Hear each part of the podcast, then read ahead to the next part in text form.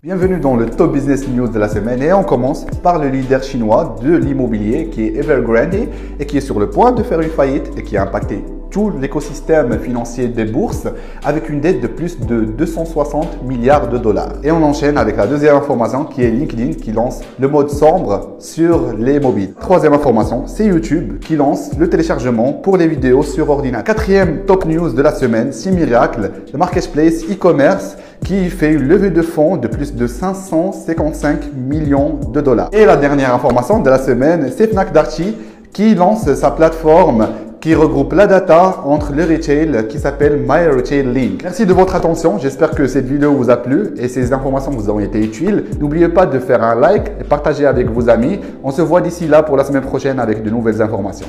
Ciao